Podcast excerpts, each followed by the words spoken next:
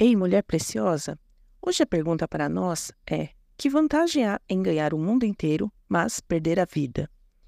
Em que temos gasto as nossas vidas?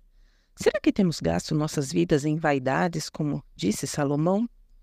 O mundo anda atrás de conquistar coisas novas todos os dias. É um carro novo, uma roupa, um cargo, uma formação melhor. Não que essas coisas não sejam lícitas, mas nós sabemos que tudo isso é passageiro. A vida que precisamos nos esforçar está em conquistar o reino de Deus. Lembra de Mateus 6,33? Buscar em primeiro lugar o reino de Deus e todas as demais coisas nos serão acrescentadas.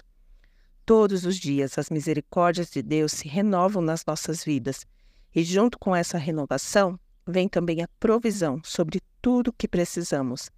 Lembra do povo no deserto que todos os dias era enviado o maná para a provisão daquele dia?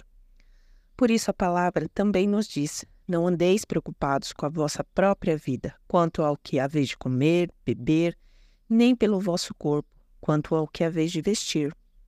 Desde que o Espírito Santo veio sobre, sobre nós, o seu papel principal é gerar a vida de Cristo em nós. E exatamente nesses dias que antecedem o nascimento do nosso Salvador, somos chamadas, por meio da cruz, a participar da natureza divina, contemplando o seu reino e toda a sua justiça.